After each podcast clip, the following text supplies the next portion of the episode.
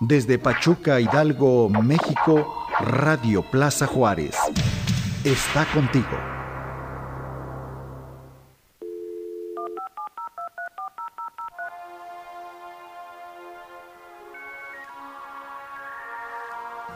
Llegamos desde lejos para predecir el futuro, que ya es presente. Y demostrar que los trending topics no son lo que parecen. Somos y decimos tendencias.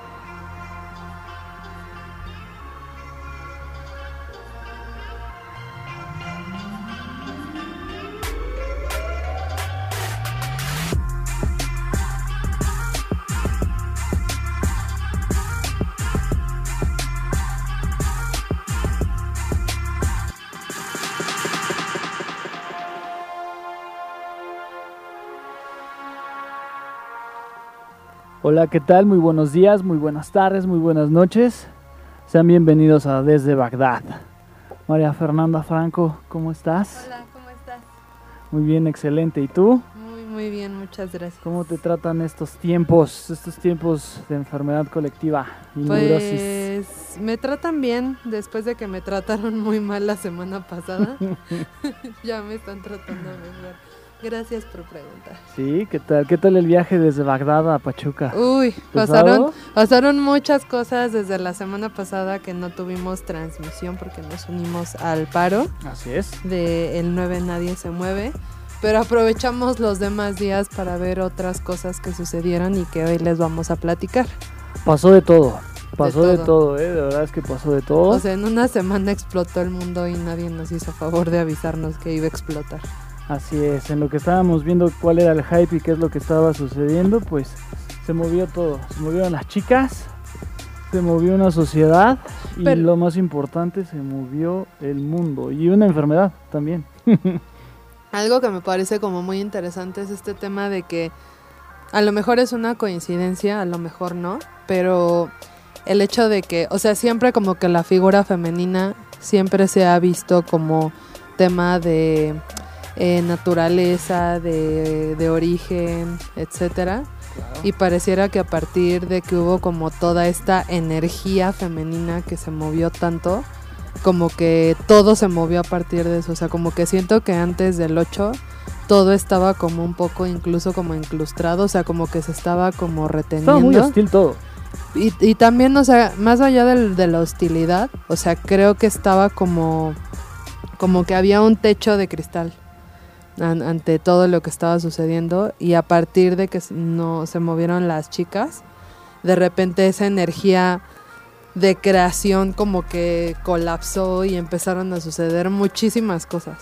Así es. es. Pasaron muchas cosas, cosas para bien, otras cosas para mal y otras cosas que ustedes eran jueces de qué es lo que está bien y está mal. Yo soy Ray Villaseñor, Alejandro Ray Villaseñor.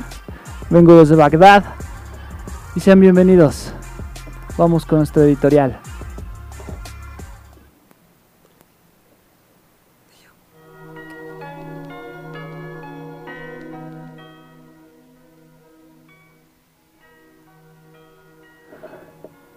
Ok, bien.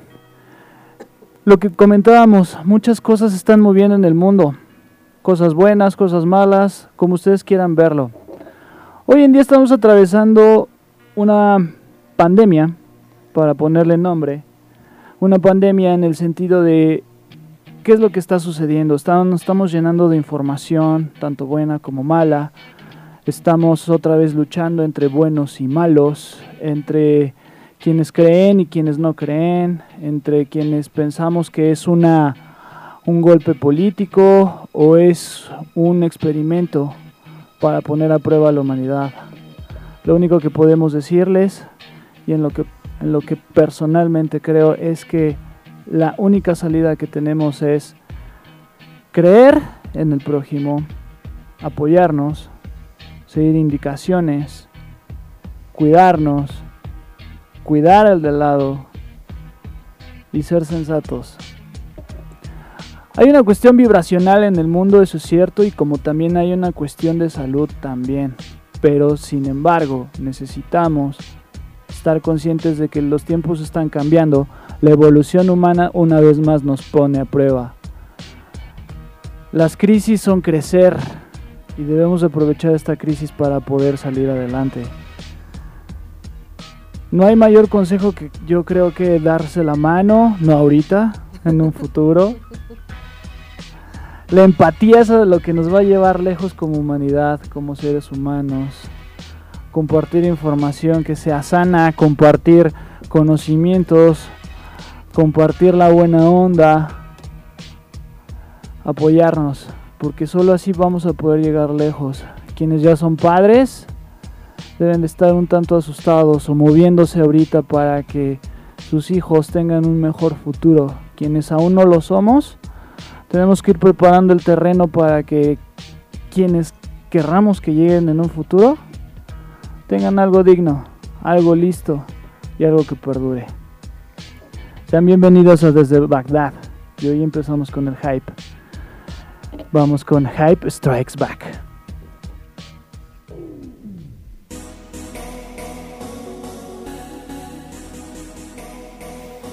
Hype Strikes Back. Las tendencias no se crean ni destruyen, solo se reflejan en lo que vestimos.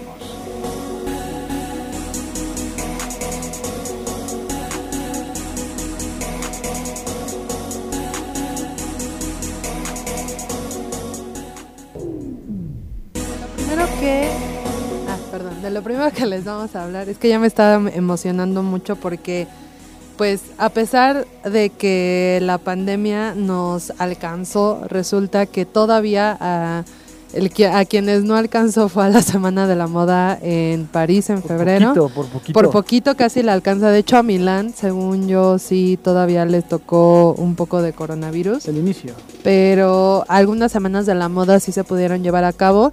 Cabe mencionar que esta semana el Mercedes Fashion Week anunció que es la primera vez que lo va a hacer, pero que se va a hacer a través de formatos audiovisuales digitales. Streamear. Eh, cosa que me parece muy interesante porque habíamos tenido como una racha en la cual dejaban el formato que habían tenido durante varios años que era hacerlo en un hotel en este caso en el Sheraton o bueno en hoteles de la ciudad de, en la ciudad de México en Reforma y habían estado haciéndolo en foros más abiertos como es el caso de la Agenda de la Independencia, de las salas de imprenta del Reforma, incluso en el eh, en Forum Buenavista, en donde están los, bueno, la vieja estación de, de trenes, donde hoy ya puedes tomar el, el- es que es, es que ya no me acuerdo qué es. donde ahí en este En la- Forum la Buenavista. biblioteca Vasconcelos. No, o sea, como que habían cambiado de foros y entonces cada año como que las ediciones tenían eh, guardando un poco la expectativa de cuáles eran los nuevos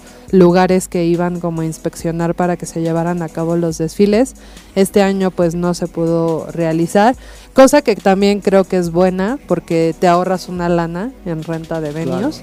Y también habrá que ver a nivel eh, digital, pues qué tanto van a eh, pues experimentar con estos formatos de streaming, Va a ¿no? haber un impacto en los likes de, de- de los asistentes, en sus likes de Instagram, ¿eh? Claro, porque también, o sea, en estos, eh, por lo menos en los Fashion Week de Los México, Influencers Pues y va- bloggers. exacto, va muchísimo influencer, que creo que no sucede tanto eso en, en- en otras ediciones del mundo.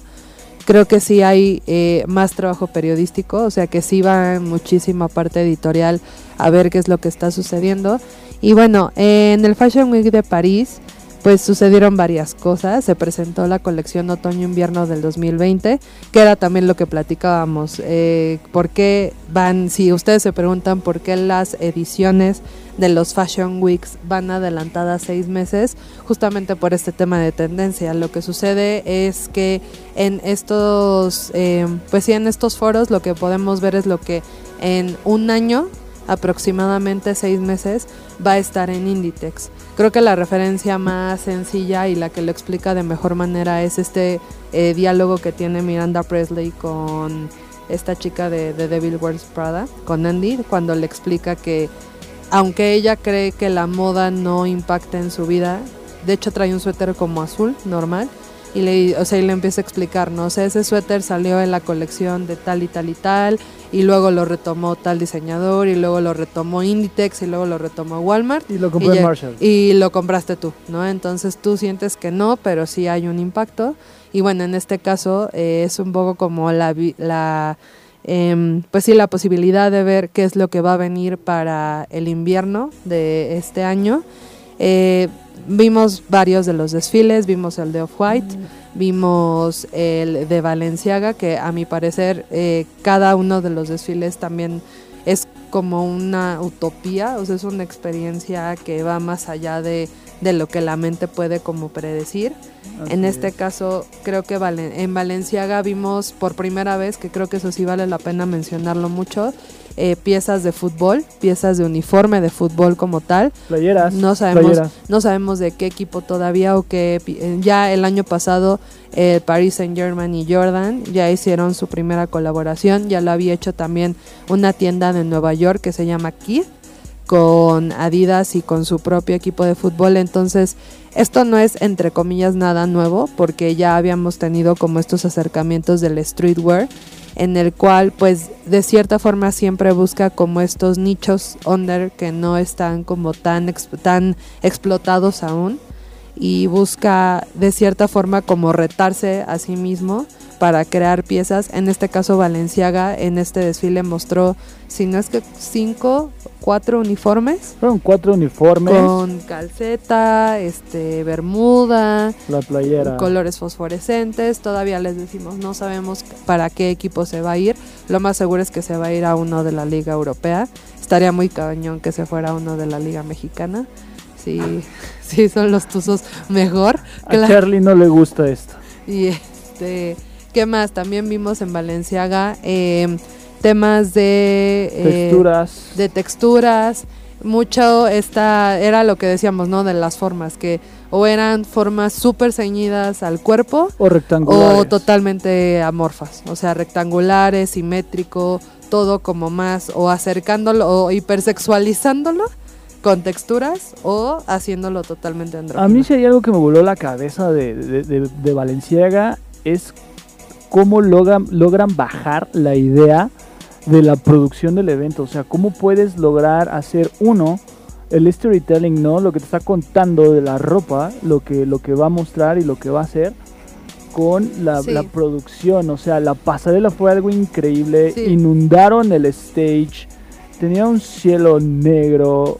Era algo impresionante. Sí, y la verdad es que, por ejemplo, vimos también el de, Dol- el de Dolce Gabbana, que en este caso, eh, por ejemplo, Alejandro me comentaba que él desde su perspectiva creía que Dolce Gabbana como que mostraba, o sea, la pasarela es- fue muy sencilla, eh, una pasarela negra con las modelos caminando, Sí, pues muy clásico. muy classy, pero Muy Dolce y. Gabbana es así, o sea, Dolce y Gabbana como que su target siempre son mujeres, Así es. o sea, no es tanto como hombres. En este caso, siento que también mucha de la tendencia que se vio o que se está viendo es como la pérdida del género de la sexualización en las piezas. O sea, cada vez veno- vemos menos escotes, menos piezas que pueden usar nada más hombres o mujeres. O sea, como que, como que ya el tema, o sea, cada vez escala más hacia lo andrógino porque también vimos modelos, incluso hombres, utilizando botas con tacón, ¿no? Sí. o mampers o estos elementos este que son pues para algunos todavía siguen siendo como elementos de la vestimenta femenina, pero apropiados por el género contrario o incluso sin género, porque creo que también en el tema del maquillaje y del peinado se ve mucho cómo hacen esta eh, ni siquiera esta caracterización, o sea, esta eh, acción de borrar totalmente los rasgos que eh, ten- tiene cada modelo, porque también se hace un casting, también hay, hay como una acción de comunicar bastante interesante. Em, ¿Qué otro vimos? Vimos, no sé si quieres hablar del de Off-White, Sí, quiero tu hablar de- negro favorito. Voy a hablar primero de, de, de- de White y después vamos a hablar del grano en el, del negrito en el arroz. Valga la- that's el arroz. racist. Es muy racista That's lo que racist. acabas de decir. Pero recuerda que soy negro y puedo Ajá, decir la sí, palabra ujú, negro. sí. Off-White, Off-White muchas veces creemos que nada más es Nike, que son tenis y que es hasta lo que llegamos y pues no amiguitos.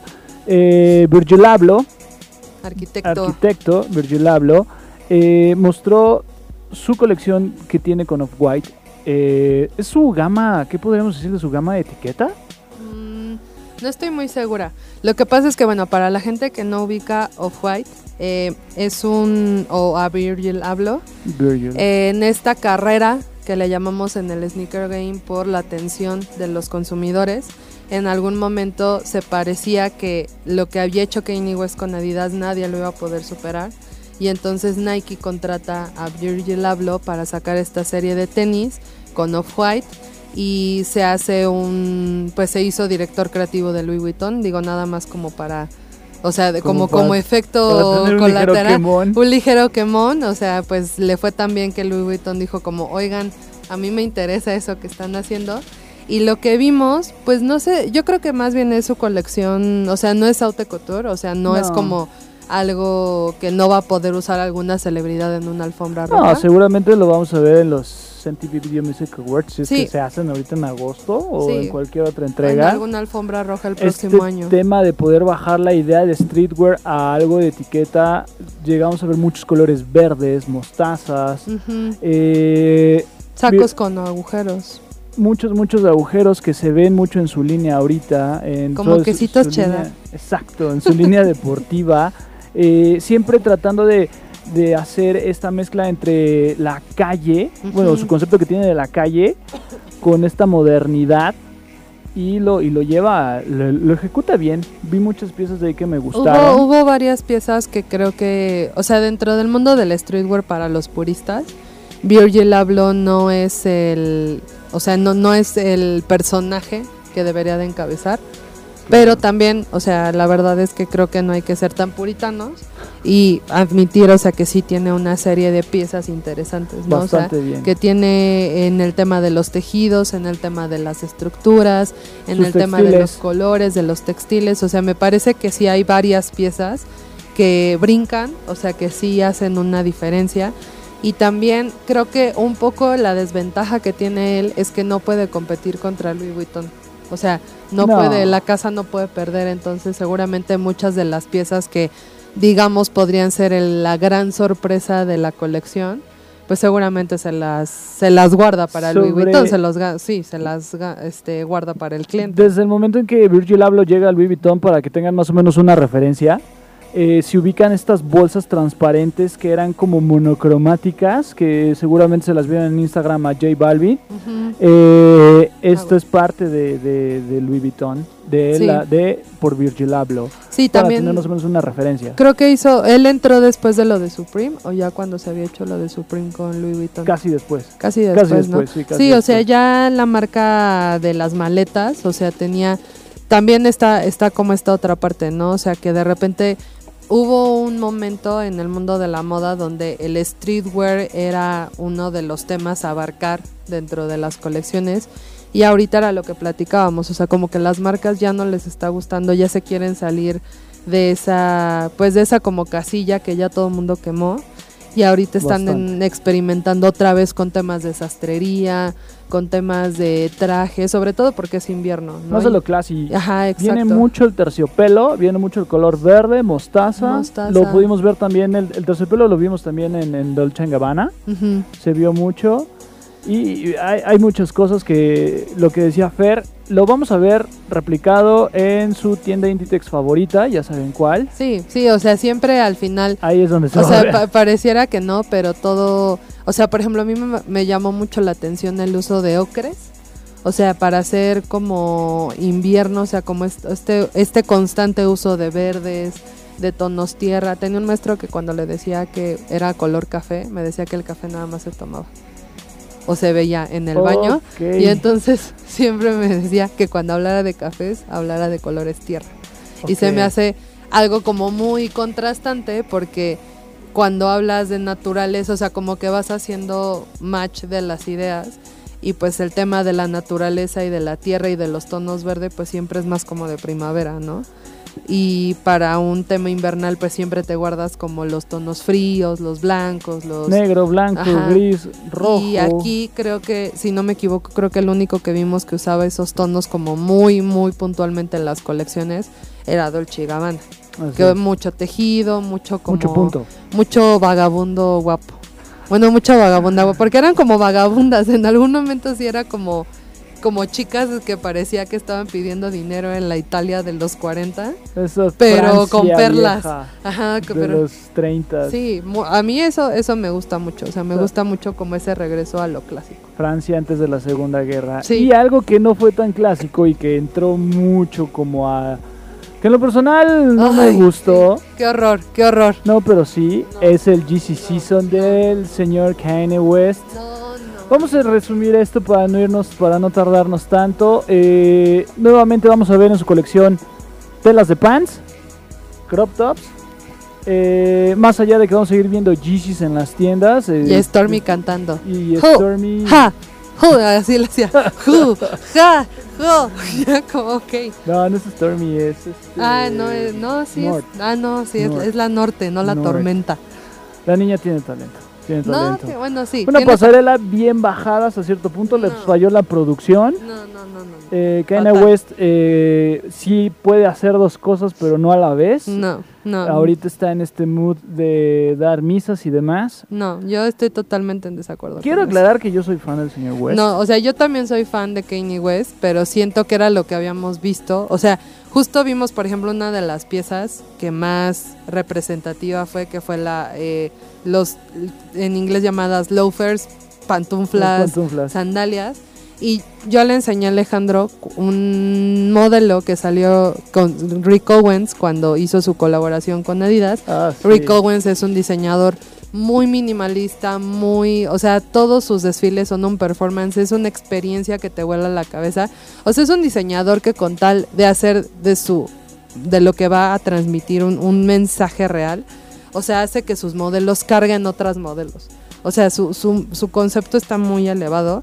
Y justo lo que había sacado con Adidas en el 2006, 2000... Fue en 2006. 2006-2010, ya lo había, o sea, lo volvió a sacar Kanye West, entonces también te hace pensar como, o sea, qué tan propositivo está siendo eh, el señor, o sea, qué tanto se está quedando, porque tampoco era como que se veía que estaba utilizando materiales totalmente nuevos. Es que es lo que queda su creatividad la está guardando para un disco. Lo que no sabe. no es cierto, no es cierto. ¿Cuántas, va a revolucionar. ¿Cuántas mentiras hay en esa va a revolucionar la industria. Aún tengo yo ajá. esperanzas. Si quieren saber sobre estas pantuflas que platicamos, en StockX están en 800 dólares. Si tienen 800 dólares para comprarlas, felicidades. Son millonarios. Y si no, pues tienen mucho dinero, un buen trabajo. Y pues bueno, Hagan unas de sido- papel de baño. Ah, eh. no. Vamos a seguir viendo Yeezys, vamos a seguir viendo otro tipo de cosas de Kanye West. Eh, realmente lo único que espero ver pronto, por lo menos este año, es un disco que me vuele la cabeza. No creo El que Jesus is the. King me gustó mucho. La gente me sigue mal viendo por eso. Y recibo insultos en la calle. Claro. Pero no me importa. Y me escupen. a. Claro, en la A casa. En la casa se te. Pero escupen. no es que en mi propia casa me escupen. porque me gusta el Jesus is the King. Y pues bueno, seguimos. Vamos con contenido neto.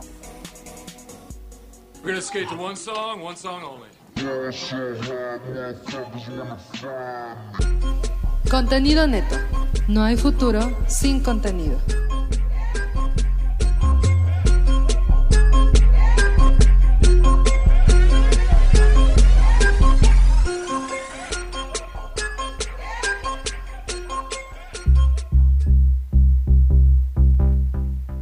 Y bien, eh, la semana pasada estuvimos inactivos y por ahí se nos quedó algo en el tintero de lo cual sí queremos hablar el día de hoy.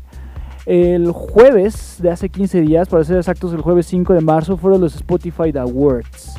Eh, fueron los primeros premios de la, de, de- de la plataforma y se hicieron en el país, se hicieron en México. ¿Por qué? Porque México a nivel mundial es el, es el país número uno que consume Spotify de forma pagada, no, en, no en la versión eh, gratis, vamos. eh, y pues bueno, los premios sí que dejaron mucho que desear. Muchísimo. Eh, eh, este- estos premios los vimos, los televisaron por el canal TNT. Hubo una lista extensa de ganadores. La ejecución del programa, pues, ah, mala. Mala realmente. Eh, voy a tratar de sacar como lo mejor en, en- en resumen. Creo que le, están, le empiezan a hablar una generación que está ahí, que va a seguir ahí. Tal vez los que veíamos esto había cosas que no entendíamos o que incluso no conocíamos a influencers. ¿Tú Tú. conocías? Tú. Ok, yo no, porque realmente mi target es diferente, ¿no? Entonces, eh, a mí pregúntame de Diego Alfaro por acá, nada más, dice Alex Fernández. Entonces, este, no, ah, viene el, el- programa de la producción malísima, mal ejecutada, Mal eh, con tiempos, los tiempos terribles para hacer algo en vivo, la iluminación para los invitados terrible. Yo creo que alguien se podía haber matado ahí. Sí. Hubo, hubo buenas estrellas. eh, abrió J Balvin nuevo Con los. Black Eyed Peas. con los Black Eyed Peas, que los Black Eyed Peas los tenían ahí, creo que en un closet o algo así, los tenían guardados. Y pues vamos un poquito rápido, vamos con la lista de ganadores.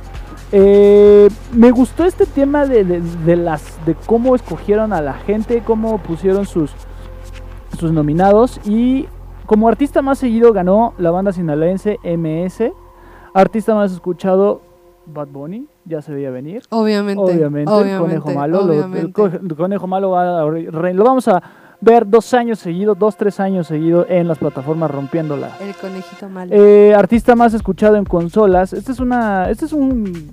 ¿Qué podría decir? Este es una nueva generación de, de- de- de gente que escucha música. O sea, Mm, Pues más bien como un nuevo... O sea, lo que pasa es que... línea. O sea, los Spotify Awards, a diferencia de otros premios, la premisa que tienen es que como es una plataforma de streaming, tienen la posibilidad de generar más data.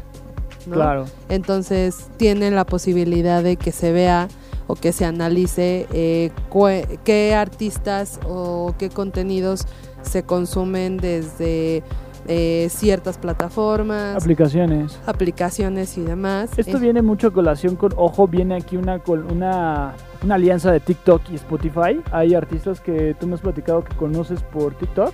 la de Dance Monkey. Ese, eh, ¿qué otro? Ese. No, hay otros que uno que O sea, me creo pasaste que- por. Creo que en, en general hay, o sea, sí hay una, una puerta que TikTok ha abierto, pero eh, hablando específicamente de los Spotify, es que e- era algo que, que a mí, a mí en lo personal sí me conflictó mucho porque me parece que, o sea, decir que unos premios son de la calidad o asumir que la calidad de unos premios es proporcional a la el contenido que la gente consume y de que este contenido no es de calidad. O sea, se me hace como quitarle responsabilidad a la plataforma, siendo que primero fue en el Auditorio Nacional. El Auditorio Nacional Ujú. es un foro muy difícil de producir. En lo personal, o sea, yo sí se los puedo decir de manera personal, yo he tenido la oportunidad de trabajar en un evento que se hizo en el auditorio y es muy, muy complicado, muy complicado, o sea, la gente del auditorio es muy complicada. El foro como tal lo que puede hacer es que si ustedes han ido, o sea, el foro es como en forma de, de, de B invertida, digámoslo así. Así es. Entonces, eh, lo que puedes hacer es retirar las sillas de adelante, que normalmente eso lo hacen cuando hay un eh, Disney on Ice, por ejemplo, que hacen las pistas de hielo. Así es. Se botan las sillas de hasta enfrente y se montan las pistas. En este caso se montó un escenario y Eran como tres escenarios. ¿no? era, eran, era como, como, ajá, como un solo escenario dividido en tres niveles. Y entonces tuvimos un amigo que es Oscar, eh, Oscarito Martínez, que le mando un gran saludo.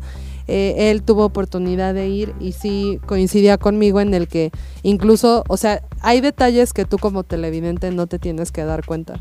Simplemente porque es la magia de y la lo vimos televisión. todos. Se tardaron en salir. O sea, de 25 repente se tardaron un buen los artistas, o sea, se veía que salía gente como diciéndoles, dándoles indicaciones que tú no tenías por qué ver que hubiera gente dándoles indicaciones. Este, en este caso TNT puso a la Reclu, que Reclu pues es a lo mejor como un Ileana icono de ajá, Ileana Rodríguez para nosotros pues es un icono de la generación de reactor. Para los más chavitos es a lo mejor un icono por mix, pero Influencer. un- es un influencer y a mí, por ejemplo, me molestaba mucho que de repente cada vez que, como la pusieron al lado del escenario en donde salían Estaba en backstage. en backstage, o sea, se veía que la misma gente del backstage le decía, con permiso, quítate, este, señorita, le van a pegar. O sea, y la morra era como de, chale, pues nada más estoy haciendo mi chamba y no me le estoy pasando nada. Bien, seguimos con la lista de ganadores. Eh, nos quedamos en Artista Radar, Tones and I. Artista pop más escuchado, Hash. Artista femenina con mayor incremento de fans, Dana Paola, que igual Dana Paola ahorita lo está rompiendo en televisión y en todo. Élite. Elite también, este, qué horror. Bueno, eh, artista masculino con mayor incremento de fans, Tiny. Artista más agregado a playlist, Bad Bunny. Artista de K-pop más escuchado, obviamente BTS, que igual son los reyes ahorita. Eh, artista de México más escuchado, en, el, mundo. mundo. Ojo aquí, En el mundo. Ojo aquí, en el mundo. Eh, sabemos que las personas o quienes nos hacen favor de escucharnos, vernos, o, o- oscilamos entre los 23, 22 años y a los 35, 40. Ujú. La pregunta es para ustedes. ¿Ustedes creen que el artista mexicano más escuchado en el mundo sea Rake? Yo no. ¿Tú, Fer? Yo creo que como hizo una colaboración con un grupo coreano, probablemente eso influya, pero se me hace, o sea, no es nada en contra de Rake, No, claro, pero no, digo, sí me impresionó, o sea, su trabajo les ha costado estar ahí cuando, o sea, cuando cuando lo dijeron sí fue como, o sea, ¿es en serio? O sea, ¿es en serio que el producto de exportación más grande a nivel alcance musical es Rake? O sea, deja tú del reggaetón. O sea, vamos a dejar a un lado mi amor por el reggaetón y vamos a dejar a un lado el gusto del público. Claro. O sea, es en serio que es, es- o sea, es, es el único producto que han podido mover la disquera como tal, o sea, de tal forma que pueda tener este galardón frente a miles de otros más. Bueno, hace 15 años uno de los artistas mexicanos más escuchados en el mundo era Maná. Tú ibas a cualquier lugar del mundo y te decían, mexicano, sí, ah, Maná, Maná. Y yo, no, no, Maná no. O sea, era, era, era este tipo, pero sí, era, era Maná. Estamos hablando hace No, 15 sí. años. Pues. Era, era como la referencia. Puede ser el, el factor, el, eh, el factor que hayan con- que hayan hecho colaboración con alguien de- del K-pop me hace todo el sentido del mundo. Tienes razón en esa parte. Pero bueno, eh, su trabajo les ha costado estar ahí. Son, son un género que en lo personal no consumo, no escucho, pero les gusta a la gente y pues se ganaron este premio. Seguimos con los ganadores. Artista femenina más escuchada, Carol G. Eh, canción más escuchada, Calma, de Pedro Capo y Farruko. Artista del año, pues, ¿quién más? Bad Bunny. Obvio, Y malo. ojo aquí, que incluso aquí hasta puse un asterisco. Podcast del año. Eh, desde hace dos años a la fecha me, me he vuelto una persona como muy purista del podcast. Escucho muchos podcasts, desde podcasts de podología hasta de psicología y cosas paranormales. Entonces, Hola, escuché, eh, escuché muchas cosas. Y una de ellas es el podcast de Fausto. Lo escuché, me gustó. Pero aquí la controversia es que es un podcast de la casa. Ganó el podcast que hizo Spotify. Con, le estaba compitiendo a Alex Fernández, le estaba compitiendo a Leyendas Legendarias, le estaba compitiendo a Se Regalan Dudas, estaba compitiendo incluso al de Marta de Baile, que Marta de Baile es un pro- su programa de radio. Y que estuvo conduciendo también de los Dividido. Spotify Awards. Claro, porque las señoras son jóvenes. O sea, las Las señoras- señoras son chavas. Claro que sí. Y son muchas cosas las que suceden aquí. Hace poco escuché un podcast eh, de una entrevista de Mauricio Cabrera de Proyecto Morona. Síganlo, por favor. Se llama The Coffee, donde entrevista al director, al, al- al director y creador de este podcast. Es alguien que tiene noción de esto. Trabajó en Dixo, trabajó con Dani Sarabia, director, de, director y CEO de, de Dixo. Estamos a- él narra que es una entrevista de tres, eh, perdón, es un trabajo periodístico de tres años. Son, son capítulos que duran como 7-8 minutos. Realmente lo recomiendo, es bueno. Pero sí se levantó todo esto. por- digo, si, comp- si, pone- si comparamos el contenido con leyendas legendarias que tenemos entendido que quedaron en segundo lugar y ya saben que ahorita Badía es el sex symbol y todo esto. No, y... no tan así, pero ti algo. te gusta o sea, Badía? No, a mí me gusta mucho Badía, pero, o sea, creo que también el podcast como tal, o sea, algo que fue como la queja constante fue que era una de las categorías más fuerte, Así es. pero fue la que menos respeto tuvo, tan es así que ni siquiera la transmitieron durante el streaming Eso fue un horror. y eso eh, levantó muchísimas críticas. Aparte de que obviamente también estaba esta parte de Fausto, que creo que el argumento que decían era que es el podcast ganador porque se escucha más veces dentro de la plataforma. Así es, sí. Entonces, yo nada más, bueno, eh, antes de seguir con lo demás, quiero mandar un saludo a Israel Santander a- y a Chino y a Rudito, que son los VIP, Amix. que también ahí tienen un contenido que les recomendamos mucho. Mañana, mañana a 6 de la tarde tienen After, el doctor Corre, Rudo Y cable. y Cable. Escúchenlos Saludo igual los- en esta sintonía. Un saludo al Cero Miedo. Todo el Cero Miedo. A todo, todo el cero miedo que ya próximamente, próximamente vamos a hacer unos cero miedo awards. Vamos a hacer los Cero Miedo Awards, pero oye, esa es muy buena idea. Vamos a hacerlo. Vamos a agregar más enemigos a nuestra lista en Pachuca. Gracias. Y bien, Fer, platícanos. Yo platícanos otro contenido que está ahorita, que es de micronicho, pero que ya la está reventando, ¿eh? Ya le está reventando. Bueno, la recomendación que yo les traigo el día de hoy es Next in Fashion. Next in Fashion es un concurso que se lleva a cabo en Netflix, en la plataforma, en donde sale nada más y nada menos que la preciosa llamada mujer por todos en el 2000-2005. De Edgar. Ale- de It Girl, Alexa Chung, que estuvo, fue novia de Julián Casablancas, pero también tiene su propia línea de ropa. Es un icono de la moda de inglesa. Y este chico, que la verdad no me sé su nombre, pero salió en Queer Eye, que es el encargado Es, de, el- es de la nueva generación de Queer Eye for the Straight Guy, que igual está en Netflix. de hacer, es el stylist, ¿no? Entonces, el formato, pues es un formato como si ustedes han visto Runaway Show, seguramente eh, entienden de qué les estoy hablando. O sea, tienen una serie de concursantes, se les da un concepto, tienen que hacer una pieza de ropa en tiempo récord y eh, hacen, hecha. hacen un desfile, tiene que estar bien hecha. O sea, bueno, los parámetros que uno alcanza a ver como espectador es que la ejecución esté bien, que cumpla con el concepto. Y en este caso, Next in Fashion lo que abarca es el tema de las tendencias y la innovación.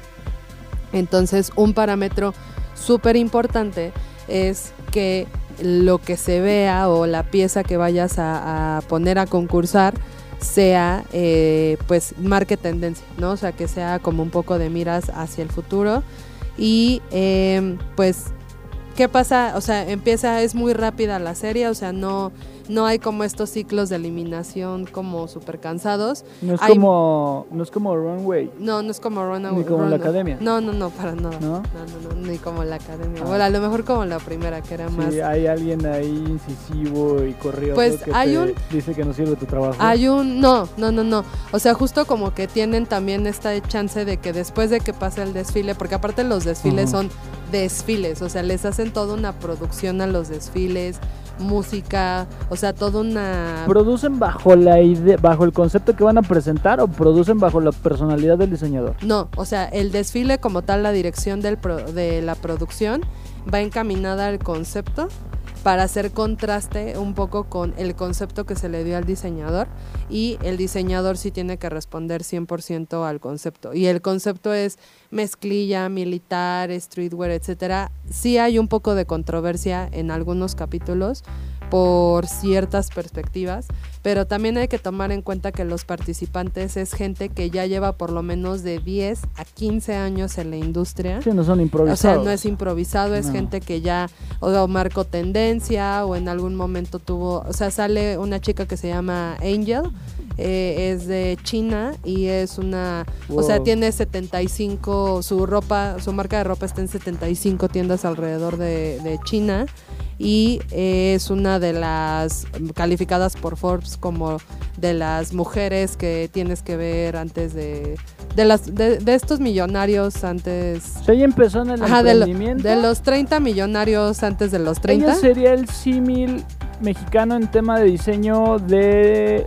ah, lo habíamos platicado. Estamos hablando que sería como un Tony Delfino, como hermanos no, Kumori. No, no, no, no, no. O sea, va más O sea, allá. va muchísimo más allá. De hecho, sí hay presencia mexicana. Está Lorena Sarabia. Ok. Lorena Sarabia es una diseñadora mexicana que tiene su tienda en Mazarí, que como tal, o sea, ya tiene presencia, o sea, es, es esta diferenciación entre alguien que acaba de salir de la escuela de diseño, o sea, muy, muy- tienen por lo menos ahí a tres personas que han estudiado en escuelas de diseño en Francia, ¿no? Y entonces, pero también tienen a gente que nunca ha estudiado, que es súper autodidacta, entonces el contraste de esas visiones es muy interesante, pero para mí lo más interesante es ver o sea, hacia dónde está encaminada toda la industria de la moda, quiénes son quienes están realmente marcando las reglas del juego, que en este caso, pues uno siempre, como es un concurso eh, producido en Estados Unidos, pues uno cree que el americano pues siempre va a tener ventaja, en este caso no. O sea, hay una presencia muy fuerte de parte de Europa, hay una presencia muy, muy fuerte por parte de Asia.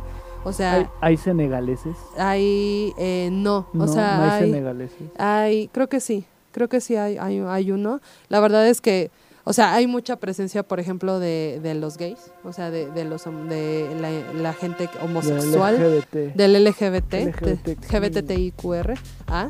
y este, este tipo de cosas que a ti como persona normal dirías, bueno, pues ¿por qué me tendría que interesar ver esto? Porque al final también eso guía un poco las líneas de compra que vamos a, o sea, que vamos a tener en un futuro ¿Para dónde va en el música, en fashion, etcétera. Es de verdad, o sea, es muy ligerita, dura como 20 minutos, 25 y yo creo que al final ver como todo lo que realmente pasa detrás de grandes colecciones, o sea, tienen ahí a un diseñador que hizo ropa para Post Malone, por ejemplo, fashion? o para Beyoncé o para este Jay-Z cuando empezaba en los 80s. Entonces, hay muchas visiones. Creo que lo interesante es ver cómo se esa visión de algo que tú dices, ay, mezclilla, qué o sea, qué tan tendenciosa puede ser la mezclilla y llega alguien y te dice, mira, este es el futuro de la mezclilla, o sea, y tienen jueces, revolucionó la moda. o sea, tienen jueces de la talla de Tommy Hilfiger o de diseñadores de Adidas o de Public School, ¿no? Comentado, ¿no? Que tenía una chica, ah, es, es quien mencionas, que era quien vestía a Jay-Z en los 80s, Está 90s. Kiki, sí, es, es una chica que, porque primero comienzan como en, en duplas y luego ya se van como concursando por, por individual. O sea, prácticamente hay de todo, hay de todo y es muy interesante verlo. Por lo menos por el drama está, está bastante Ok, bien. muy bien. Pues si les gusta todo este tipo de programas, este tipo de contenidos en Netflix, ahí está. ¿Nos repites el nombre, Fer? Se llama Next in Fashion Next in y Fashion. son 10 capítulos creo. 20 sí. minutitos. Son 20-25 minutos. Muy bien. Póngalos en su lista ahorita, que ahorita por el, se viene el home office y otro tipo de cosas para que lo agreguen. Para que sean contenidos que les den, independientemente de ver élite, que ojalá no, pero bueno, si les gusta bien, que bueno, aquí no se juzga a nadie, como a mí nadie me juzga por mi color, excepto Fernanda, Claro. pero eh, pónganlo en su lista, véanlo, vean este tipo de contenidos y pues vamos con lo que sigue, vamos a, ya se me olvidó que vamos, vamos a, a Social Trends.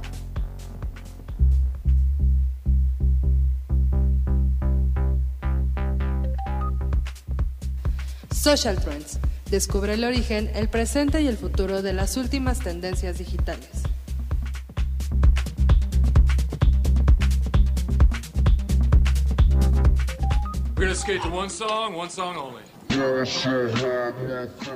Bueno, pues acabamos de entrar en el tercer mes del 2020 y ya llevamos semanas asistiendo a uno de los acontecimientos que sin duda pues va a marcar esta década nueva.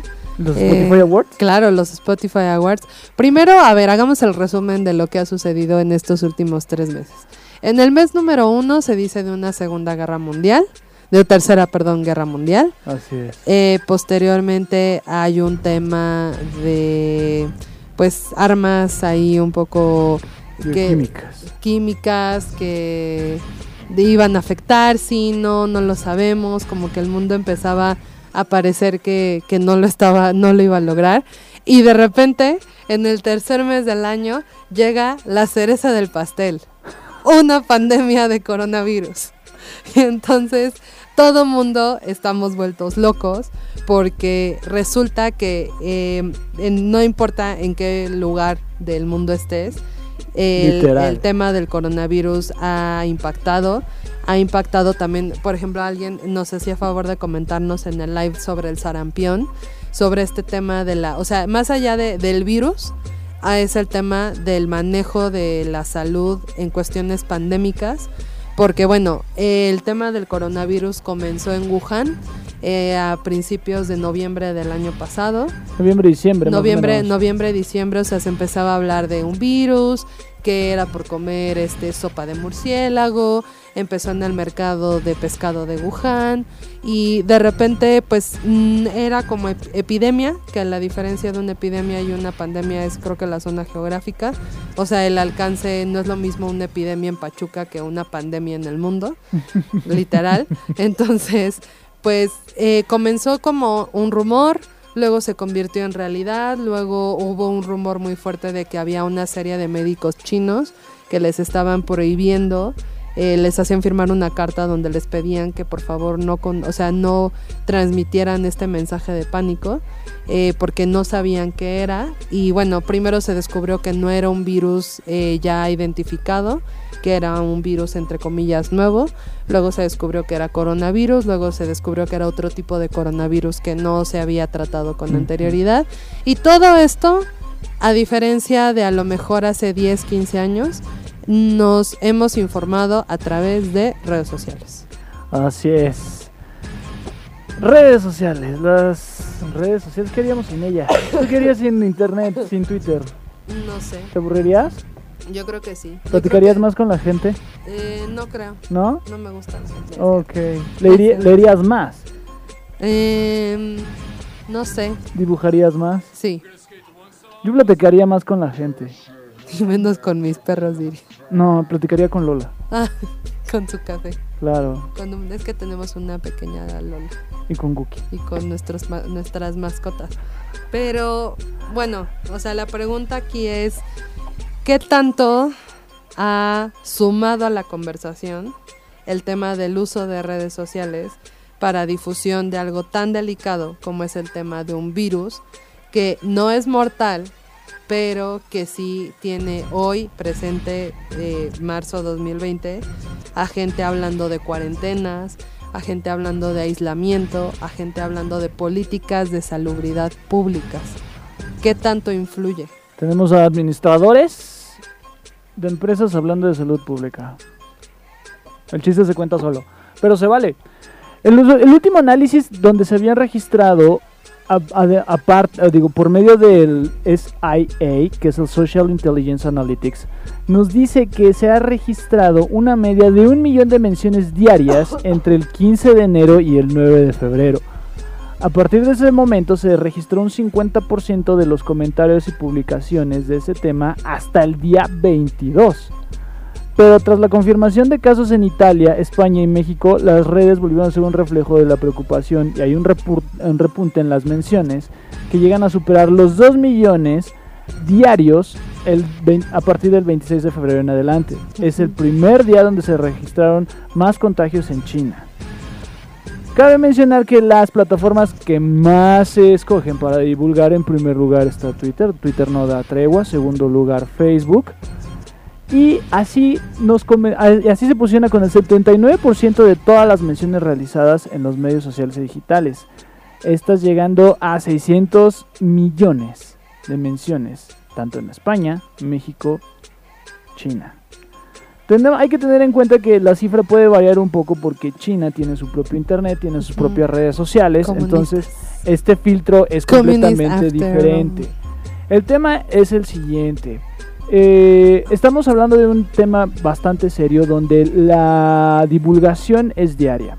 Mucha gente opta por ya no entrar a Twitter, entra por ya no ver cosas en Facebook y demás. Tenemos que ser un poco más responsables y conscientes de lo que vamos a compartir en cualquiera de las redes sociales. Incluso Instagram ya le está entrando a esto de forma, yo lo veo, yo lo estoy viendo más de forma responsable en el sentido de que están subiendo eh, info a través de imágenes de qué es lo que debes de hacer, el tema de eh, lavado de manos, eh, memes que te están aportando al contenido, que están siendo muy objetivos con el lavado de manos, con el cuidado, con las aglomeraciones de personas. En el caso, por ejemplo, de TikTok también no se ha, o sea, no se ha visto como indiferente ante el tema del COVID, porque ahora, por ejemplo, si tú haces algún contenido donde lo menciones, se primero se nota que hizo por lo menos la OMS una pauta de dinero muy muy muy muy muy muy grande para eh, dar como consejos de salud sobre todo para el lavado de manos etcétera. Pero después eh, hubo muy, por ejemplo muchos contenidos de gente de China donde decían lo que ya sabemos, ¿no? O sea, que el cubrebocas y todo esto no es tan importante como el lavado de manos y el limpiado de celular, porque realmente la forma en la que se transmite el virus es a través de la saliva. Entonces, ahora qué sucede, o sea, esos antes eran como a lo mejor dos, tres contenidos, ahora hay muchísimos contenidos donde se muestra una pleca gris eh, sí. de igual forma que lo hacen, por ejemplo, para contenidos que pueden ser eh, peligrosos, donde a lo mejor se muestra una lesión o algo por el estilo. Ahora viene un mensaje del COVID donde te dicen que si tienes síntomas, que te vayas a revisar, que prácticamente pues que no lo eches en saco roto.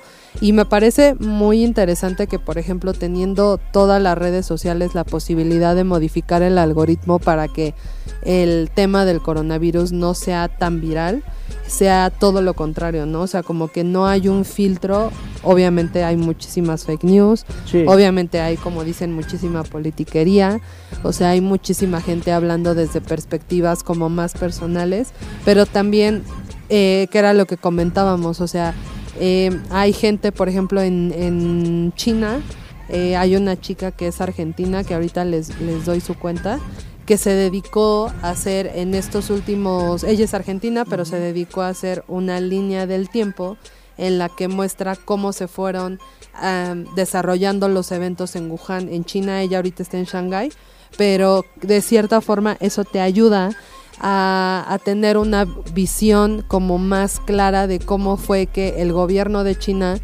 hizo cosas buenas, pero también hizo cosas malas y en esas cosas malas, pues de alguna manera se extendió muy cañón como la pandemia y eh, como ella varios, ¿eh? o sea, hay muchísimos, muchísimos, muchísimos eh, contenidos en video, pero también, por ejemplo, YouTube, a diferencia de estas otras redes sociales, sí hizo un llamado a los creadores de contenido a que no generaran contenido sobre el COVID.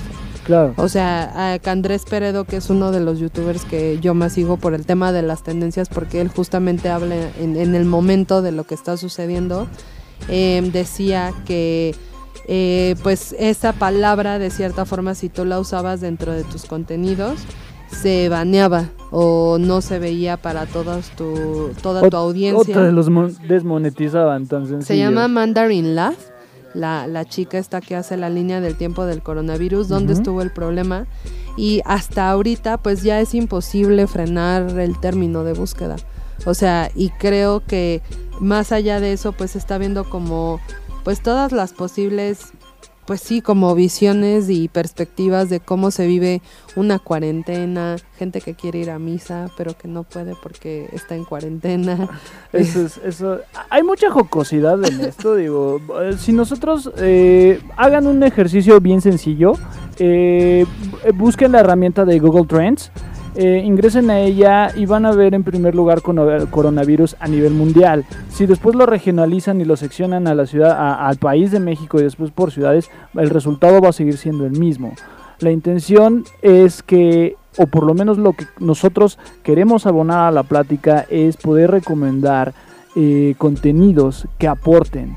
Eh, más allá de lo que se diga en Palacio Nacional o de lo que suceda o a quien ustedes les caiga bien o mal, eh, tenemos que aportar y abonar al, al hecho de, de la, de la conversación, ¿no? El lavado de manos es esencial, eh, las aglomeraciones también. Eh, insisto, más allá de lo que haya pasado el fin de semana, si fueron o no al Vive Latino, si vienen de China, si les cae bien quien vive en Palacio, lo que sea, eh, esto es un tema donde nosotros tenemos la ventaja y la arma, en este caso para accionar, que son las redes sociales, poder generar un buen hashtag, poder hacer un buen trends, un buen contenido, tanto en Instagram, que es lo que estamos usando ahorita, quizás con stories, créanme que ustedes hacen un history donde se están lavando las manos cantando suavecito suavecito de Laura León, por lo menos ya van a generar un contenido que va a estar abonando, en vez de estar entrando al juego de, eh, vamos, de descalificar o, o demás.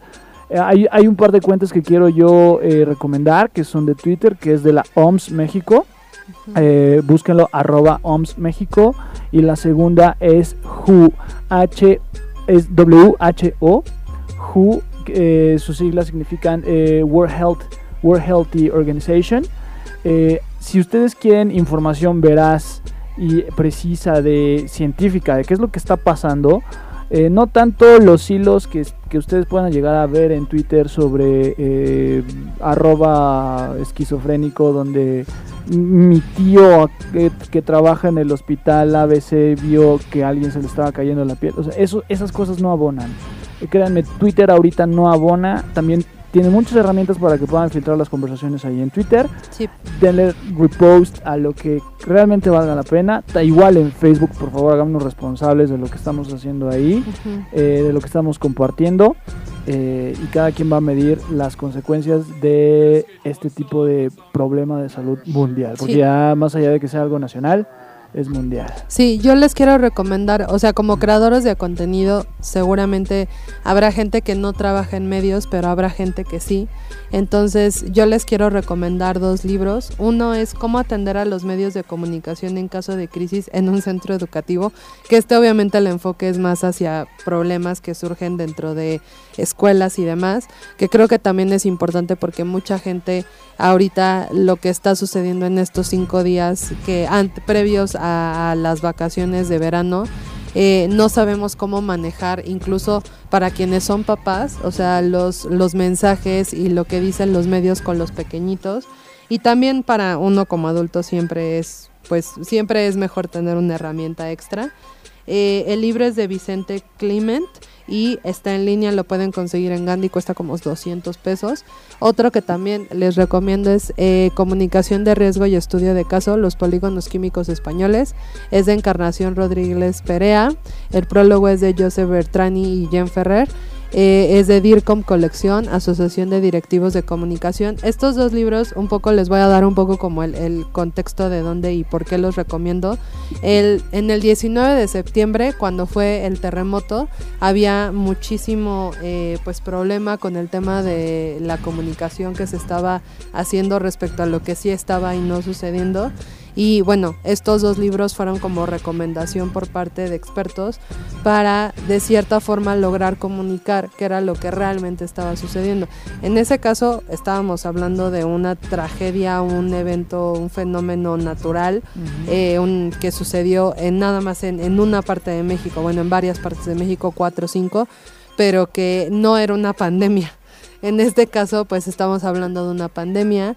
También, igual que Alejandro, o sea, les quiero recomendar que revisen mucho las fuentes, no de quién están compartiendo el contenido, sino la fuente madre. O sea, en este caso, que sean medios que Que no sean bots, que se distingan que no sea su tía. Ajá. O sea, a lo mejor que sí sea su tía, pero también, o sea, ver de dónde está sacando la información la tía. O sea, si la, tía. si la tía, si la tía la está sacando de Business Insider, de la tía Business Insider, entonces la tía Business Insider puede tener un poco más de conocimiento que la tía del Reforma o que la tía del Universal. O de, ¿no? o de Entonces, BuzzFeed. o de BuzzFeed, ¿no? O sea, que también, o sea, pues obviamente cada medio tiene su, su búsqueda de referencias, pero también tenemos que estar como un poco conscientes de que el clickbait está haciendo los estragos. Hoy todos quieren una mitad del pastel del alcance y del impacto y de la monetización de los medios digitales. Entonces también consumamos la información que realmente nos interesa y no le estemos dando vueltas a cosas que no nos interesan. O sea, nos interesa saber si el papel del baño nos va a ayudar a ser más resistentes contra el coronavirus. No. Eh, no sabemos. No, Eh, si esa es la pregunta, entonces busquemos la respuesta a esa pregunta y quedémonos con la respuesta de esa pregunta. O sea, no ahondemos más en el tema de la sopa de murciélago y de cosas que no. Y seamos eh, emisores responsables de lo que compartimos en redes sociales y tampoco nos creamos, que esa creo que es mi recomendación personal, o sea, tampoco sum- asumamos este papel de autoridad o de superioridad moral nada más porque a lo mejor mi fuente es el Business Insider y el tuyo es tu tía.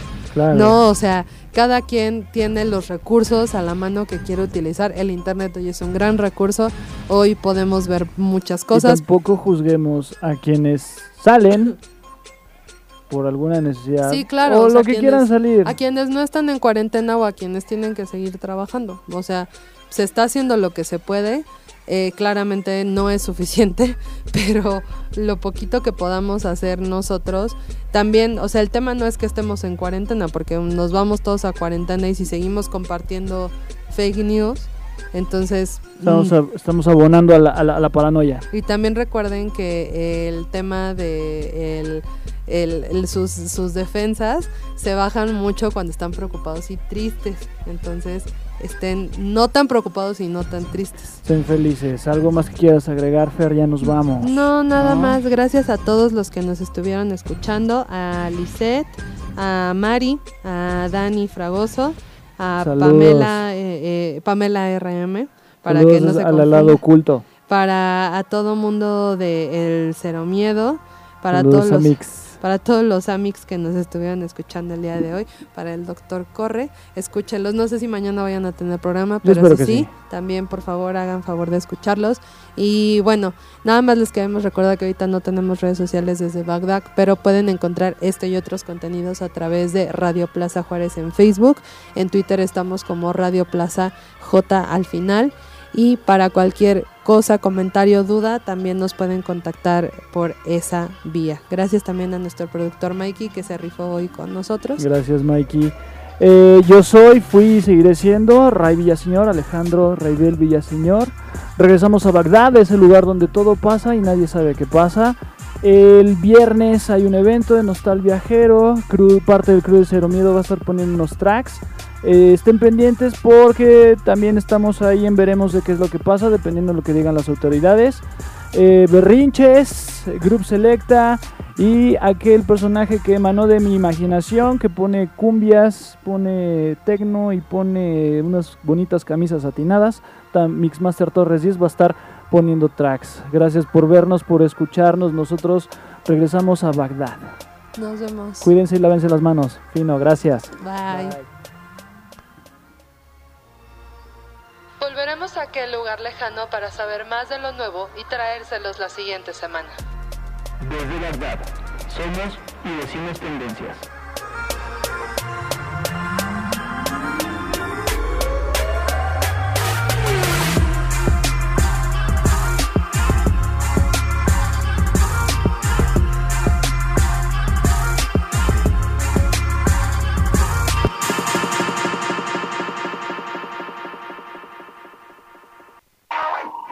Desde Pachuca, Hidalgo, México, Radio Plaza Juárez.